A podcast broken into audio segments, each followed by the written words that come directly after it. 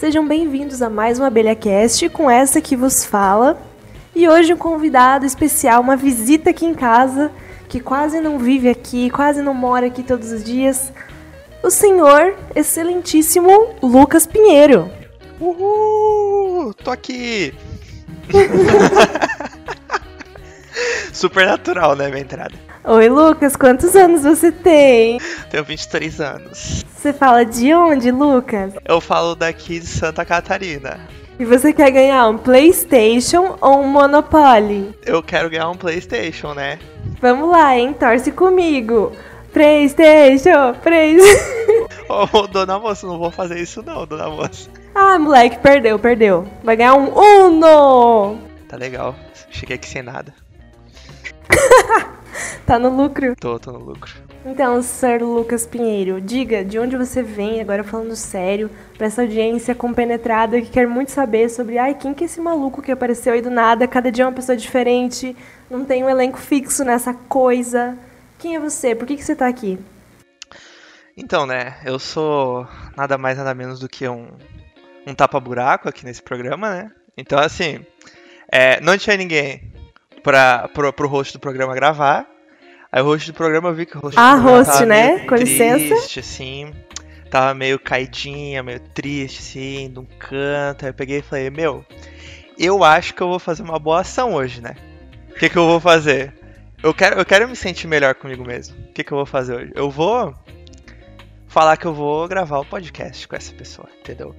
E daí, assim, como a gente faz é, essas coisas assim por amor, né? As pessoas, assim. Então eu, eu resolvi, assim, ajudar, né? É, essa menina que vos fala aí a conseguir gravar um episódio do podcast, que já tá algumas semanas aí sem, sem, sem nada de novo e tal. Então, assim, a gente precisa atualizar esse feed, né? É, para ficar mais assim no topo das pesquisas e tudo mais. Então, assim, foi isso, sim. Acho que essa é a minha função aqui nesse podcast. É ser o tapa-buraco aí, né? Tá, você falou do podcast, falou do que, que você tá aqui, mas não falou nada de você, na verdade. né? Você quer falar o que você faz da sua vida, deixar o contatinho pra quem quiser te contratar aí no mundo afora. Eu, na verdade, eu sou um anônimo, né? É, é, ni- ni- ni- ninguém precisa saber assim quem eu sou e tal, eu vivo nas sombras e eu prefiro assim manter a minha identidade é, Secreta. escondida, secreta. Igual isso. Superman. Exato, pode me chamar de Senhor João. Senhor João, acho que eu conheci alguém assim, né, anos Aham. atrás aí. Sumiu, né? Sim, Enfim. exato, exato.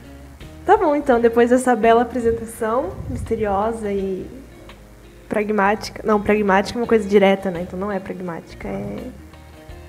Tive uma aula sobre isso, de atendimento publicitário, que a professora ficou a aula inteira falando a diferença entre ser pragmático e ser o oposto de pragmático. Subjetivo? Não sei. Então, esse podcast tinha tudo pra ser, nossa, maravilhoso. Mas teve um pequenino problema técnico que alguém vai explicar pra vocês agora. Exato. Eu acabo assim mexendo nas coisas e tal. E tava aqui, né, esse, esse- essa maravilha da tecnologia que é o computador que a gente tá usando aqui pra, pra fazer a gravação. Eu acho que no meio de alguma das. Das, de alguns dos assuntos assim, que a gente estava abordando, eu devo ter apertado alguma tecla, alguma coisa, um atalho, sabe como é, né? Essa tecnologia aí de hoje em dia. E eu acabei, eu acho, pausando a gravação em algum momento e eu só percebi depois que eu desliguei sem querer o notebook. E a gente foi verificar a gravação e infelizmente, assim, a gravação tava zoada porque tava pausada, sei lá, perto da abertura. Então, assim, o áudio que vocês vão ouvir nos primeiros, sei lá, 30 minutos, talvez uns 80% do podcast desse episódio, é, é um áudio que de uma captura que foi feita meio que distante de mim. Então a minha voz vai estar meio baixa, assim. Na verdade, os seis primeiros minutos estão bons, depois é que ficou baixo. Aliás, entre os 6 e os 30, com edição vai ficar uns 20 e poucos, tá um pouco baixo. E dali em diante a gente tá regravando também pra ficar melhor. Desculpa, é, é um negócio aí de principiante, amador mesmo, e eu vou tentar conter aqui minhas mãos inquietas. Olha essa mão boba, hein? Desculpa. Enfim, estamos aqui para falar sobre um filme muito importante, que eu ia dizer o ano que ele foi lançado, mas a gente não colocou na pauta. Deixa eu olhar rapidinho. Você sabe, né? Você sabe, você falou ontem. 2016? Sério? Acho que era 2011. Não, 2001 que você falou do outro, né? Do anterior. 2000? Eu pensei que era 2000, mas na real é de 2000. Ou seja, ninguém sabe de nada aqui, né? Mas enfim. Eu tinha 4 anos quando esse filme lançou pela primeira vez, Jesus amado. Tinha 5? Ah, 2000. Contei 2000, 2001. na 2000. Tá, tá. E em 2016 você tinha quantos anos? Em 2016 eu tinha 20. É, faz sentido, faz 3 anos. Olha só. Nossa, eu sou de exatos, é assim, né? Eu fui mais rápido pra dar a resposta do que você foi pra verificar se a resposta estava certa. Ah, eu sou de humanas, eu não sei ler números. Não, mas então agora eu já tô. come- Você é muito espertinha, porque você tá fazendo aos poucos eu liberar muitas informações da minha identidade secreta. Olha, não sei, não sei. E, e isso não é legal, entendeu? Porque eu tenho que permanecer nas sombras. E posso liberar identidade assim tão fácil. Que nem o vampiro doidão, você tá nas sombras. Sim, exatamente, exatamente. Então, estamos aqui hoje falando pela trigésima vez essa frase, que a gente tá aqui, na verdade, hoje. a gente vai falar de uma coisa. A gente vai falar do Fragmentado. É um filme lá de 2016, dirigido por alguém, escrito por outra pessoa e produzido por várias outras. Mas antes de qualquer coisa, temos um disclaimer pra falar pras pessoas, é isso o nome que fala? Sim, sim, sim. Eu acho que sim, que, que inclusive, antes de eu falar qualquer coisa, a gente precisa colocar um barulho de sirene na edição, assim, um negócio assim super é, explicativo, assim, pra mostrar, assim, pra ser um marco nesse podcast, assim, que daqui a alguns minutos, e não, tem mais. volta, a não ser que você volte no seu player favorito de podcast. Ai meu É. Deus, que perigo. A partir desse, desse momento, é, o spoiler está liberado sobre o filme. Talvez também sobre as continuações. E talvez também sobre os predecessores desse filme. Predecessores? Predecessores. Predecessores. Predecessores. Palavra nova, registrado. Yeah. Spoiler alert!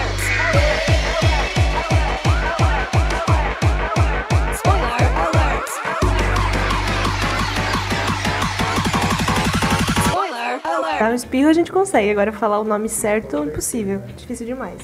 Esquece. Mas Então, enfim, em resumo, teremos spoilers nesse podcast. muitos, Então, todos. Inclusive, a ideia desse podcast, pra quem não sabe, ninguém, porque a gente não falou ainda, é que a gente exponha pra vocês algumas teorias, digamos assim, meio incompletas, são mais alternativas de interpretações para o filme. E coisas que eu particularmente esperava que fosse o segredo, o tchananã do filme, e na verdade não era, né? Na verdade era só o que aconteceu lá e nada demais. Só que tudo que aconteceu foi me levando para criar essas hipóteses na minha cabeça que eu vou dividir com vocês hoje. Então, se você assistiu esse filme e ficou na dúvida, ou ficou, pá, tem muita gente que ficou né, assim, alucinado com, com a história lá, e de repente faltou não sei, é um complemento para sua experiência de ter assistido o filme, tá? Assista o filme antes de ouvir esse episódio.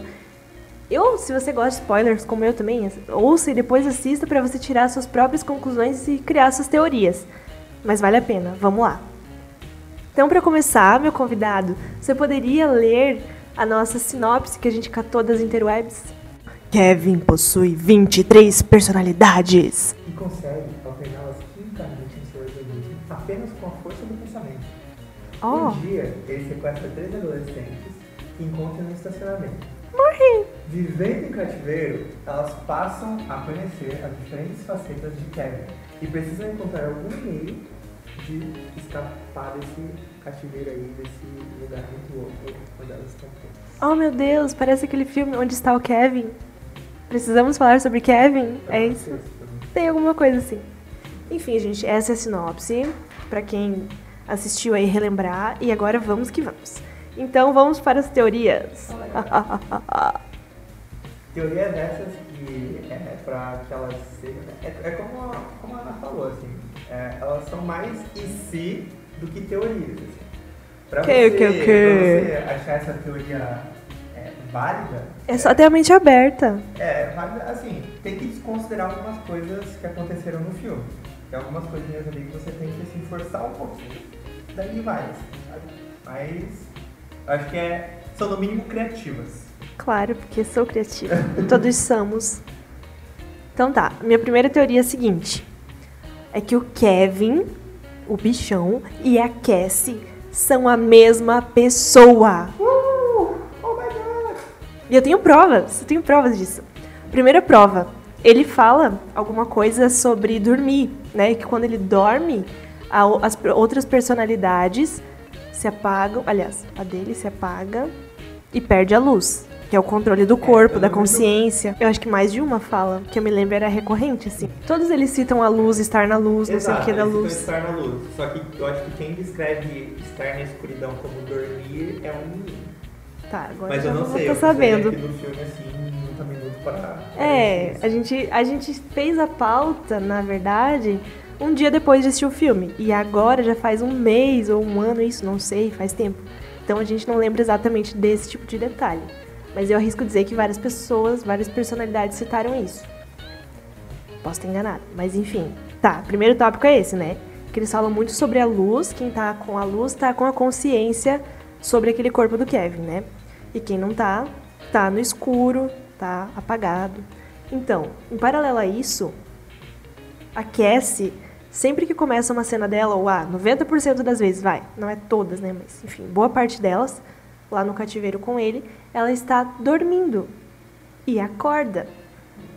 Então, de repente, ela estava nessa escuridão e ela começa a estar na luz e assumir a consciência, sendo ele quando ela acorda. E aí, além disso, a Cassie, ela tem um vínculo muito forte com ele, com o Kevin. Ela não tem medo dele quando eles se encontram no carro. Parece até a sensação que eu tive, não sei se você teve também, é que eles já se conheciam. Ela não tentou fugir logo de cara, ela ficou meio paralisada. Ela fez uma cara de, ah, eu sei o que vai acontecer. Eu senti isso, né? Quando ela viu ali que ele tinha alguma coisa estranha atrás do carro. E daí ele entrou e dela olhou pra ele. Eu, eu senti que rolou um vínculo especial ali. E nas outras cenas que eles estão juntos também, ela não parece ter medo dele. Não, não como as outras garotas, pelo menos, né? Ela sabia até como lidar com ele, né? Ela até citou a questão da, da outra menina fazer xixi pra ele não abusar dela, alguma coisa assim. Como se ela já soubesse o que tinha que fazer. A sensação que me passou da relação dela, assim, do trabalho de corpo mesmo, assim, expressão corporal e facial dela e do ator, é que os personagens deles já se conheciam, já tinha uma, uma relação ali, sabe? É, a gente passou boa parte do filme achando que teria uma, um plot twist meio que nessa linha. Sim, sim, né? que eles fossem a mesma pessoa. É, mas tipo assim, no final do filme tem algo que meio que. é, obviamente, no final do filme é muito revelador.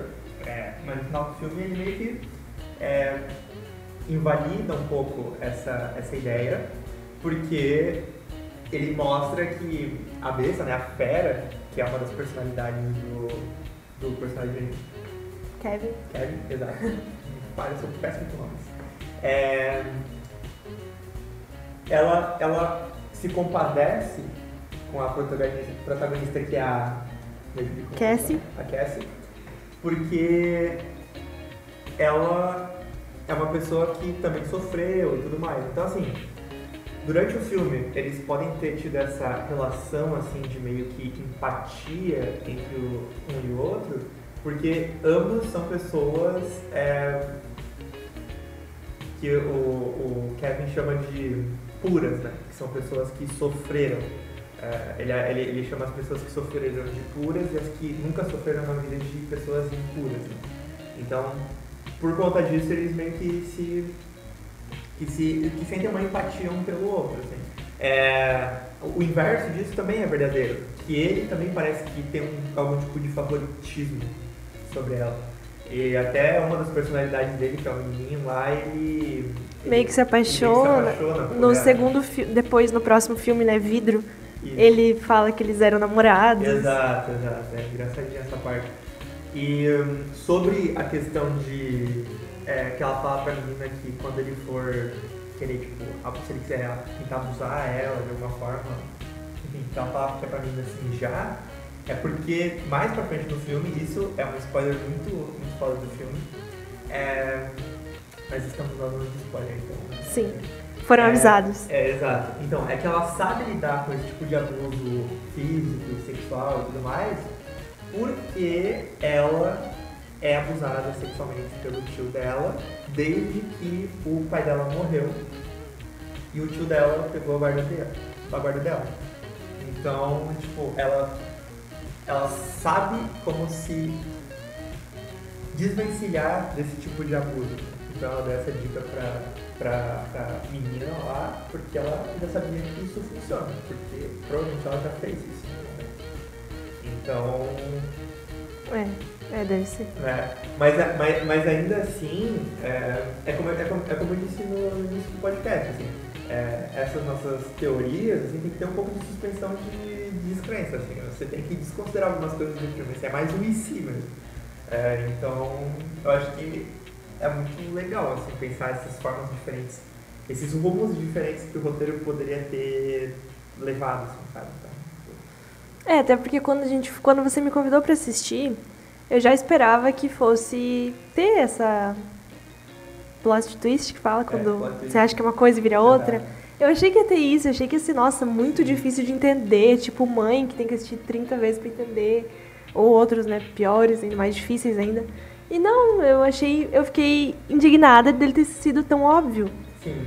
né, pelo que a gente A, viu. a solução é, é, é simples. A gente criou todo um negócio na nossa cabeça e a solução para as coisas são bem simples, no. Eu acho até que, tipo assim, é, na real, esse diretor, ele é conhecido por. Temos benefício da edição, cara. Ele é conhecido por ser um, um- um cara que todos os filmes dele, ou a grande maioria deles, tem plot twists. Uhum. Então, né? Eu acho que o plot twist desse filme, no final das contas, é não ter o plot twist, porque você fica o filme todo numa expectativa de ter um ponto de virada no roteiro. Deve ser. E daí, tipo, o filme termina, ah tá, era só isso mesmo. Então, tipo, Não, e a continuação também só cagou com o negócio, né? ah não, a continuação dá pra ignorar, eu acho. Né? Meu, Leva- muito estranho, muito estranho. Ela teve uma síndrome de Estocolmo, meio que se apaixonou, se compadeceu por ele. E daí foi trabalhar no lugar que ela ficou presa lá com ele. Meu, é... Ai, né? me recuso. Sim. Isso é bom, porque provavelmente a ideia, a intenção do diretor, do, de quem escreveu, foi essa. De gerar esse desconforto, essa coisa assim. E foi bem sucedido nisso, né? Eu odiei. Se a ideia era fazer eu odiar o filme, diretor, você conseguiu. Parabéns. Palminhas. Então, voltando ali para as teorias, para a teoria né, principal. Então, até quando ela tenta fugir dele, pode ser real que ela que um existe no, no como identidade do outro, porque as personalidades realmente as é personalidade, né? as vítimas elas realmente brigam na cabeça dele pra uma assumir o lugar da outra. Então até essa briga física representada por eles ali um brigando com o outro, tentando ela tentando fugir, pode ser uma representação semiótica através desses signos ali dele, dela, da luta. Pode ser só uma representação visual do que está acontecendo na cabeça dele. É o que eu entendo que pode ser também, talvez, quem sabe, uma interpretação aí pra gente sair do óbvio, né? E essa luta pode ser a luta pela luz, né? Por assumir a consciência dele. Então, nessa teoria aí, meio que eu entendi, né? Eu gostaria que fosse, que um é fruto da mente do outro. Ou ela é uma personalidade a mais na mente dele, ou ele e todas as personalidades estão dentro da mente dela. Porque eu não consegui uma outra explicação, além de ela ser a pessoa com as personalidades, eu não consegui outra explicação além dessa, pro fato de que está ela no início do filme com as meninas. Ele não aparece lá. Então, ou era ele de repente, mas estava a personalidade dela interagindo com as meninas. Eu acho que toda essa cumplicidade deles, que se justificou de repente, né, com a questão de ah, empatia porque os dois sofreram, os dois foram abusados, os dois, os dois tiveram o mesmo nível de problema na vida toda. Eu acho que, não sei, sabe, esteticamente, visualmente assim, não justifica. No primeiro contato deles, se eles realmente não se conheciam e não tem nada a ver, e é exatamente como o filme mostrou, não tem por que ele não ter se dado ela, não tem por que. Não tem por que. Não, acho muito fraco o roteiro se justificar esteticamente, assim, não sei se deu pra entender. Ai, não me convenceu. Não me convenceu. Que eles, É, é- nossa, olharam nos olhos um do outro, nem olharam na primeira cena, não foi de primeira. É, o suficiente pra eu te respeitar o resto do filme. Tanto que o Kevin. Por que, que não soltou ela então? Se isso fosse verdade, ele deveria ter soltado ela no carro, deixado ela fugir. Se ele olhou e ali ele já viu que ela era boazinha, por que, que ele levou ela? Sim. Não, não me convenceu. Não me convenceu. Tanto que o Kevin, ele só descobre quando ele tá. Na real não é o Kevin, né? É o. É a besta, né? O monstro. Ele só descobre que ela é pura no final do filme, né? Porque ela acaba, durante a briga entre eles, né, os, os, os encontros físicos que eles têm, acaba, tipo, rasgando o... o A blusa roupa, dela. Né, a blusa que ela tá por cima, fica só uma, uma, uma blusa que ela tinha por baixo e, e daí é, evidencia as marcas que tem no corpo dela. E é nesse momento que o monstro percebe que ela é uma pessoa que ele considera pura, que ela é uma pessoa sofrida. Isso, é isso que o diretor mostrou pra gente. Ó, agora ele viu que ela é assim e agora ele tá dispensando matar ela. Ah, Não sei, comer ela. É. É, se isso só aconteceu ali, que foi o que foi mostrado, a cena mostrou aquilo, como é que antes eles tinham um vínculo, antes eles tinham uma empatia, um respeito, uma coisa.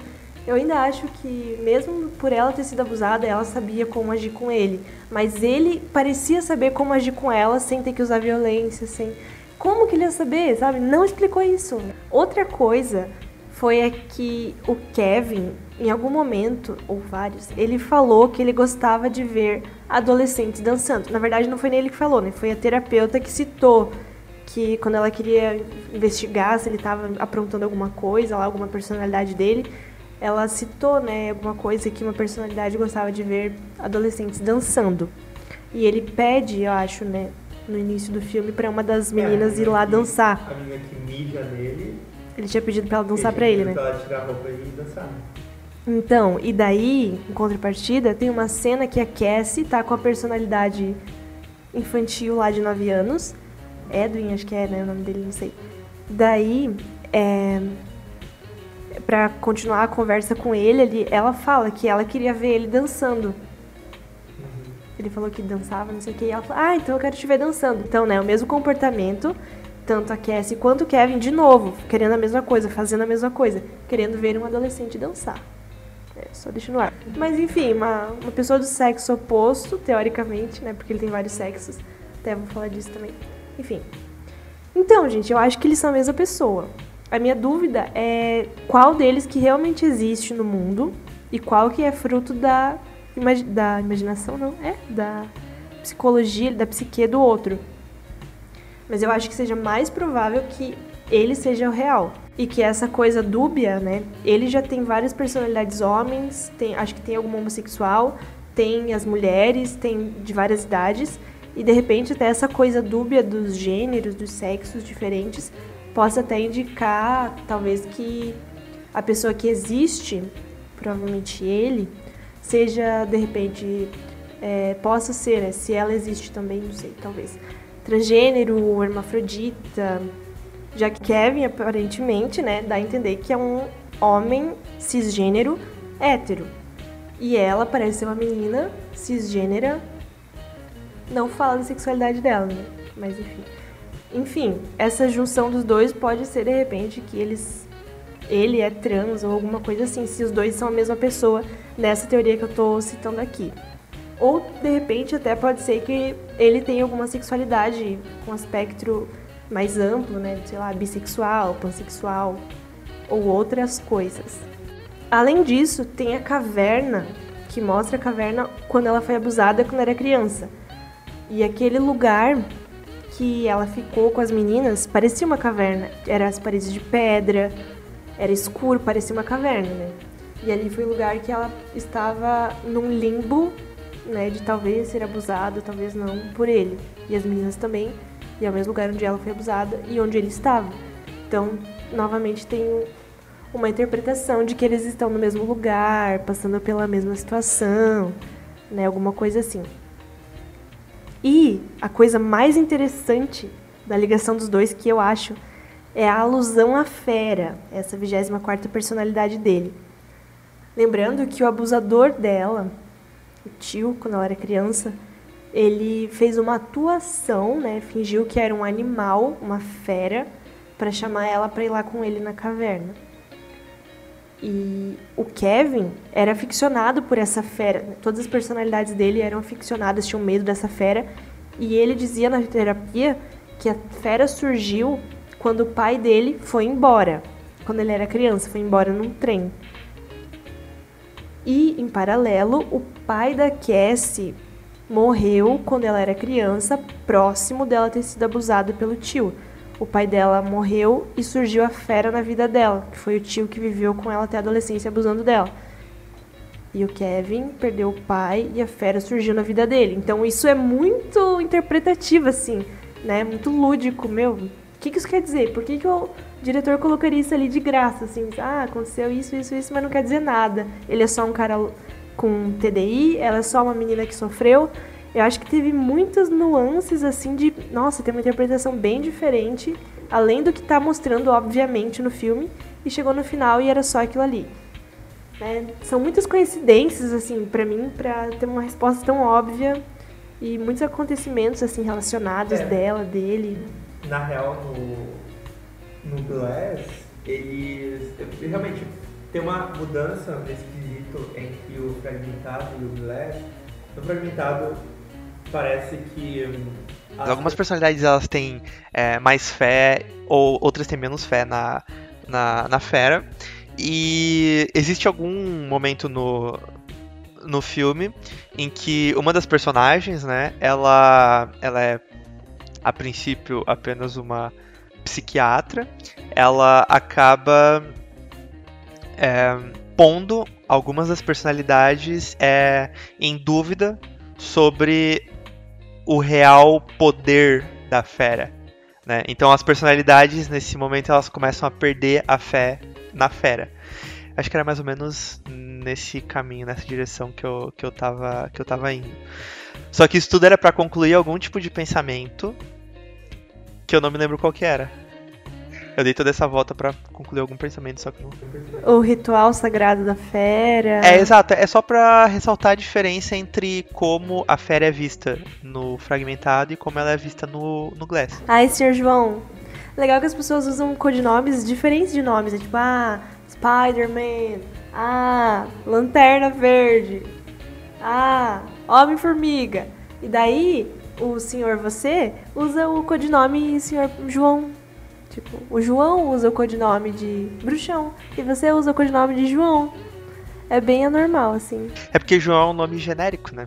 Desculpem os Joãos do Brasil aí, mas João é um nome genérico. E, e, e é a primeira coisa que me vem na cabeça quando eu preciso criar algum tipo de identidade secreta, João. Eu não sei porquê, mas João é um, é um nome que me vem na cabeça. Tem muito João, eu conheço uns 10. Talvez o João seja uma personalidade extra minha, secreta. Não. Você sai de noite com a cueca em cima da calça e fala: Eu sou o senhor João. Com certeza. Eu tenho uma padaria, mas eu também salvo o mundo. Padaria não é João, é Manuel. Porra, isso aí é xenofobia.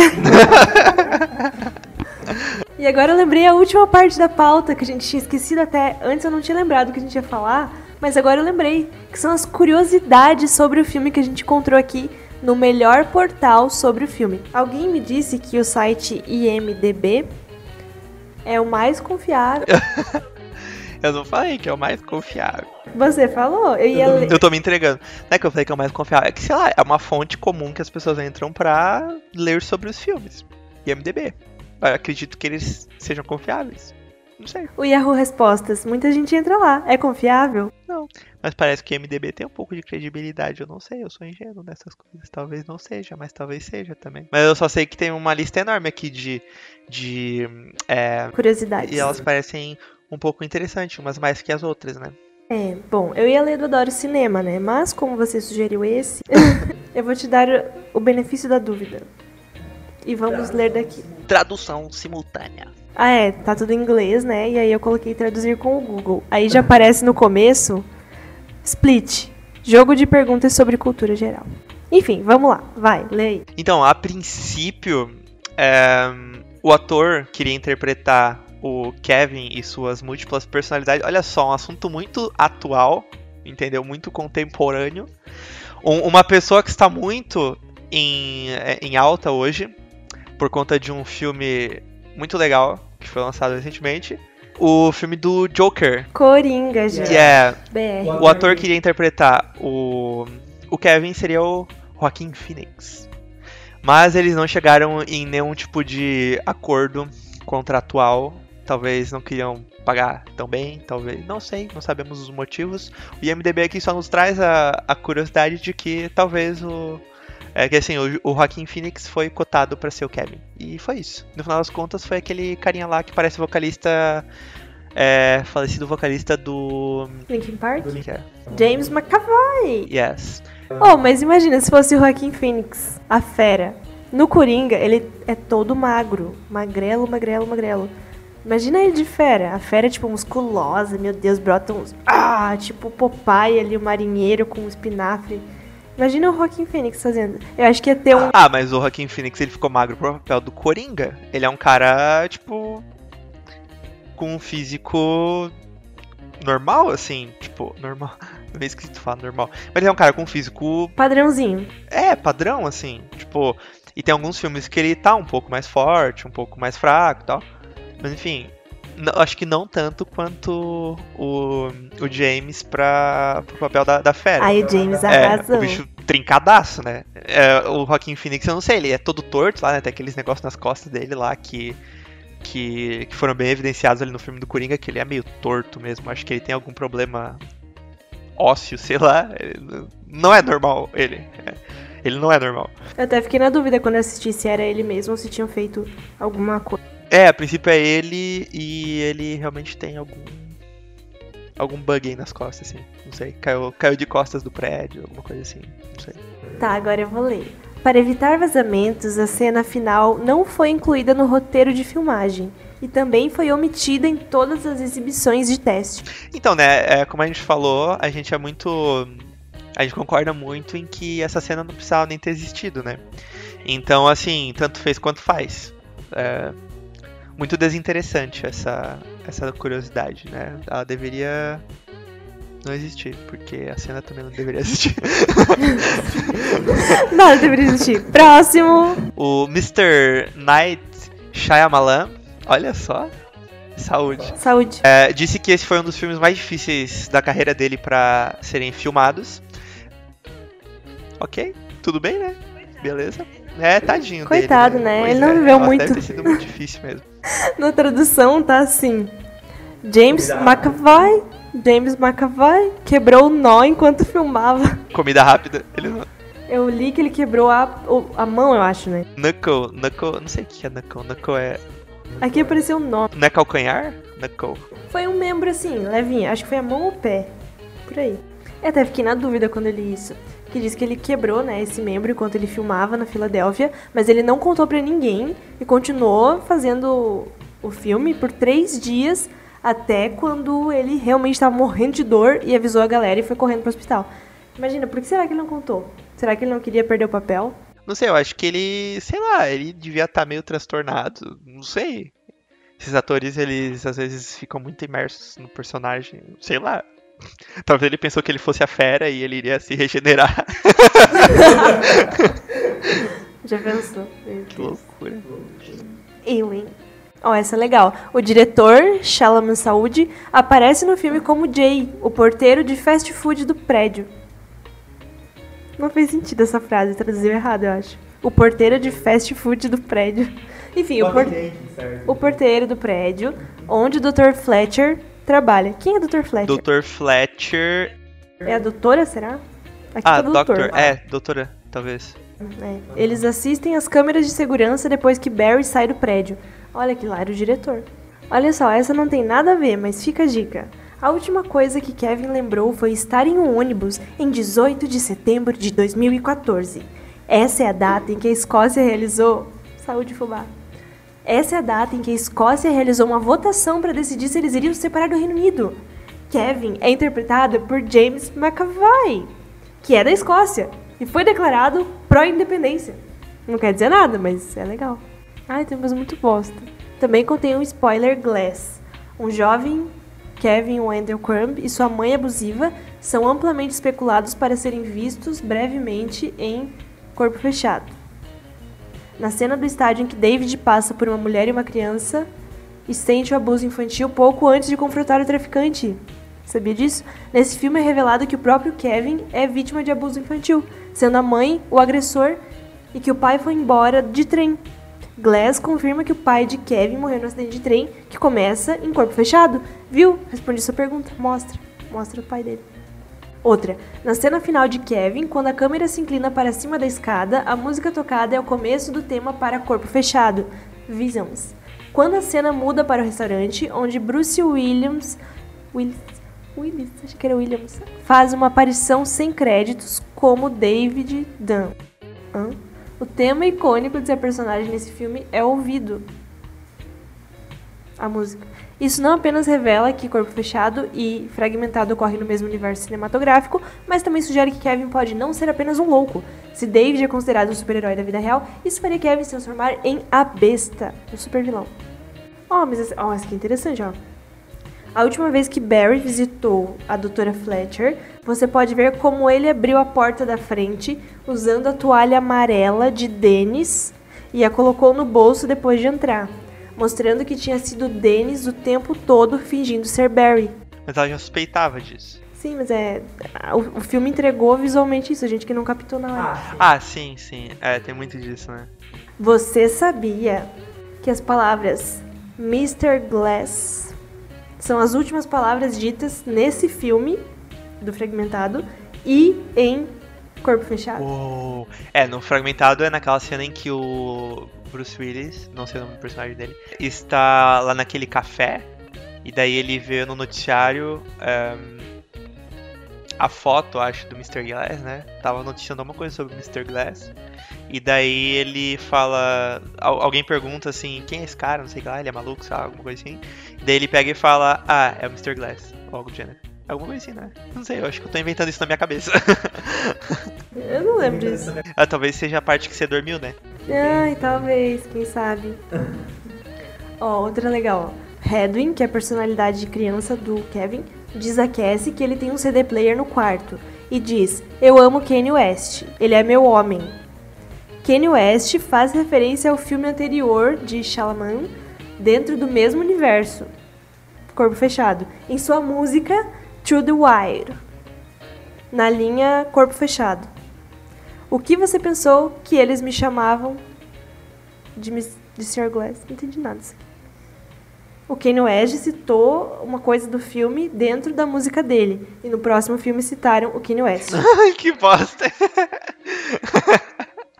Você tá com sono já, né? Quando eu leio Split, eu só penso em banana split. o professor Xavier Xavier? no. no Xavier. yeah, é? Xavier, Professor Xavier. Xavier. Ele, no, no, no filme X-Men, X-Men. na, na prequel da trilogia, aquele. da- aque- Aquela série de filmes do X-Men lá, Dias de um Futuro Passado, não sei o que lá.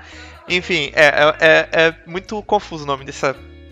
Porque, enfim, ele interpretou esse jovem ali, né? O- Ele fez o professor Xavier, mas ele não era negro. Não, você tá viajando. o Professor Xavier, ele é um cara cadeirante, branco e careca. Você tá confundindo com o Nick Fury. Eu tô confundindo com alguma paródia, eu acho. Algum filme de paródia. Ah, com certeza. que ele era negro nas paródias. Ah, com certeza, aham. Eu, acho- eu até sei qual que é o filme, é o The Look em Hollywood lá, aquele... Meu Deus... Nossa, você foi longe nessa. então, ele, interpretou o Xavier. Aí...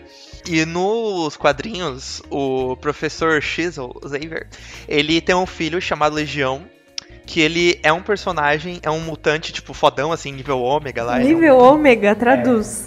é. É que os mutantes eles têm níveis, assim, sabe? Ômega 3, top term. Não, não, não é esse tipo, Regina. É. É. Regina. Não é o esquenta. Enfim, continuando. Continuando. Ele. Enfim, os mutantes eles têm um, tipo uma patente, assim, tem, tem os mutantes que são mais fraquinhos tal. Aí tem os mutantes ômega, que são tipo fodões assim, nível hard deuses, assim, enfim.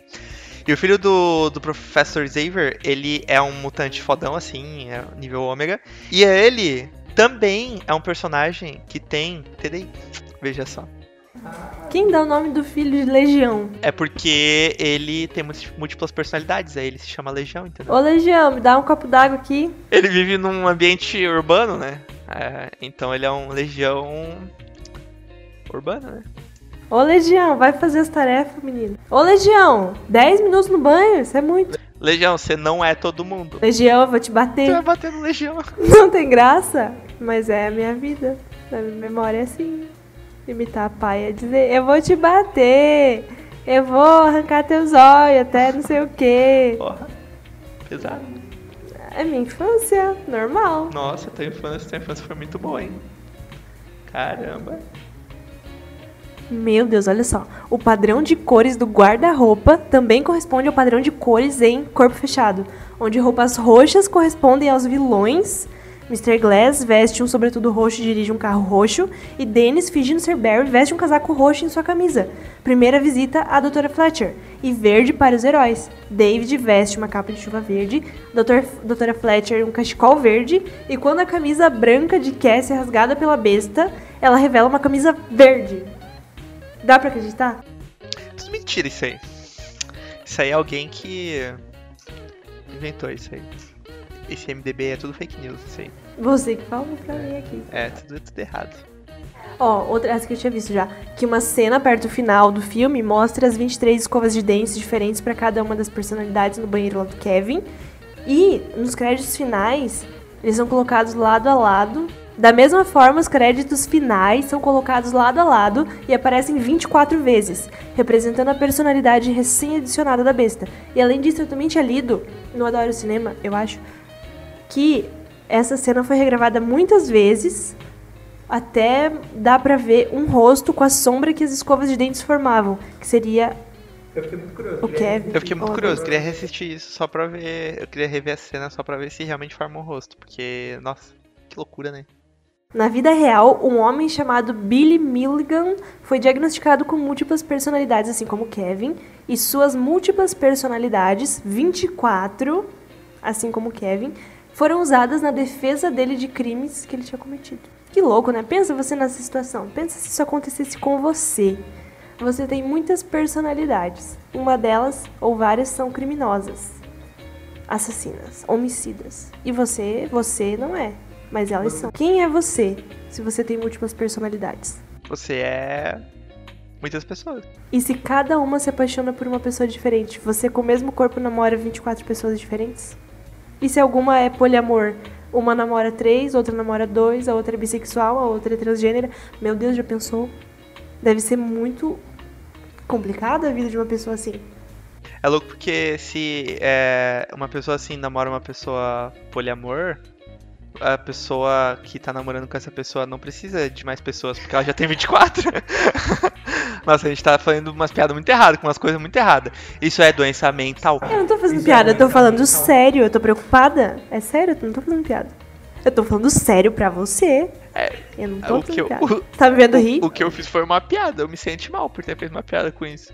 Imagina então. Não, então imagina. Agora eu vou explodir sua cabeça. Imagina se uma pessoa com 24 personalidades, tipo Kevin, namora com uma pessoa tipo Billy, ali da vida real, com 24 personalidades. E eles se traem entre si porque um se apaixona por várias personalidades do outro e alguma personalidade do outro se apaixona por várias personalidades suas e vocês se traem, mesmo estando no mesmo corpo, pessoas diferentes estão se traindo, entendeu? Você tem uma imaginação muito fértil. Uma relação monogâmica pode ser super poliamor. Olha que loucura, hein? E pode ser tanto poliamor entre eles quanto em outras pessoas. Porque eles podem. Meu, a pessoa. É um universo completamente diferente. Curioso, né? Vou pesquisar mais sobre TDI. Meu Deus. Parece ser bem sofrido, né? Você viver isso assim, mas é. Ao mesmo tempo, é inspiração pra ficção, né? É, tem que ver também se esse distúrbio, ele realmente é comparável ao que a gente viu no filme também, né? Porque os filmes, eles, óbvio, em prol da, do roteiro, do, do- das coisas, eles acabam mudando essas coisas reais, eles acabam criando comportamentos fictícios, né? Pra se encaixar melhor na história. Então, eu acho que o primeiro passo é a gente entender como que é a doença na vida real, assim.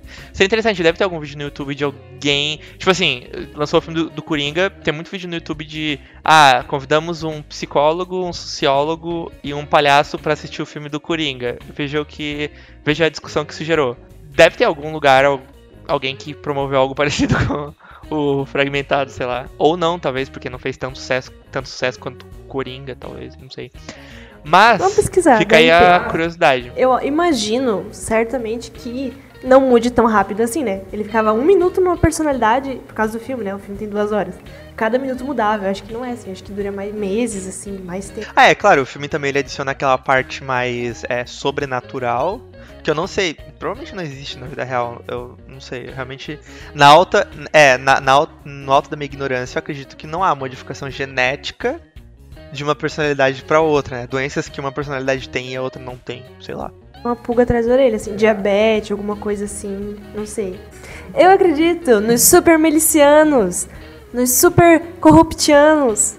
Esses eu vejo todo dia aí. São pessoas com poderes sobre-humanos. Super dinheiro compra qualquer coisa. Bom, então aqui nesse momento que já virou uma coisa política que não há necessidade. Eu acho que falamos tudo que deveríamos falar, tudo que gostaríamos de falar, tudo que pensamos em falar, nós falamos.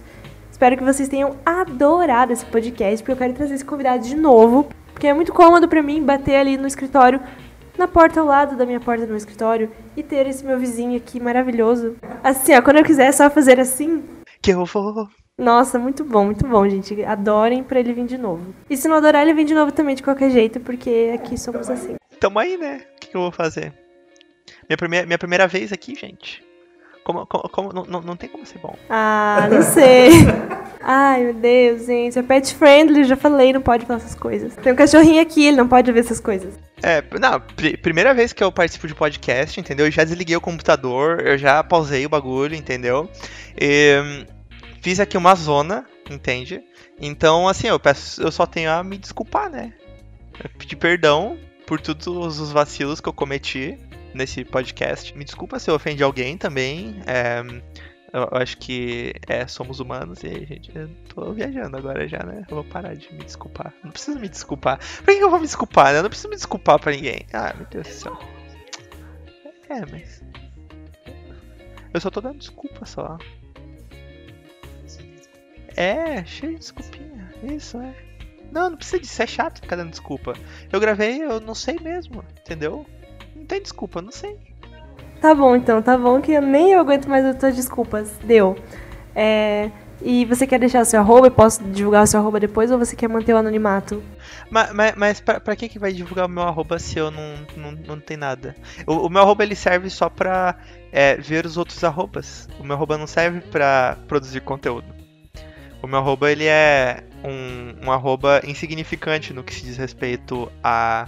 Podosfera! Eu sempre quis dizer essa palavra, nunca tive a oportunidade. É, não, não, não, não, não compensa divulgar. Então tá bom, então tá bom. Fica no anonimato, Mr. João. Se quiserem o retorno dele, só mandar aí. Vão lá no meu Instagram, tá o link aqui embaixo. E eu vou dizer também, arroba euanaabelha. Tem o canal no YouTube, Ana Abelha. E tem o canal de sketches, que é o Xarope de Maçã. Tá todos os links aqui embaixo. Segue eu lá. E manda mensagem no Instagram que eu respondo. É, o que você acha desse filme, se você chegou nessas conclusões também. Ou se você tem até teorias melhores e mais interessantes, ou só diferentes. Comenta pra gente aí, manda mensagem, aliás, né? Não é comentário. Manda mensagem no Instagram e diz pra gente o que você achou. Tá bom? Beijo da abelha e até a próxima!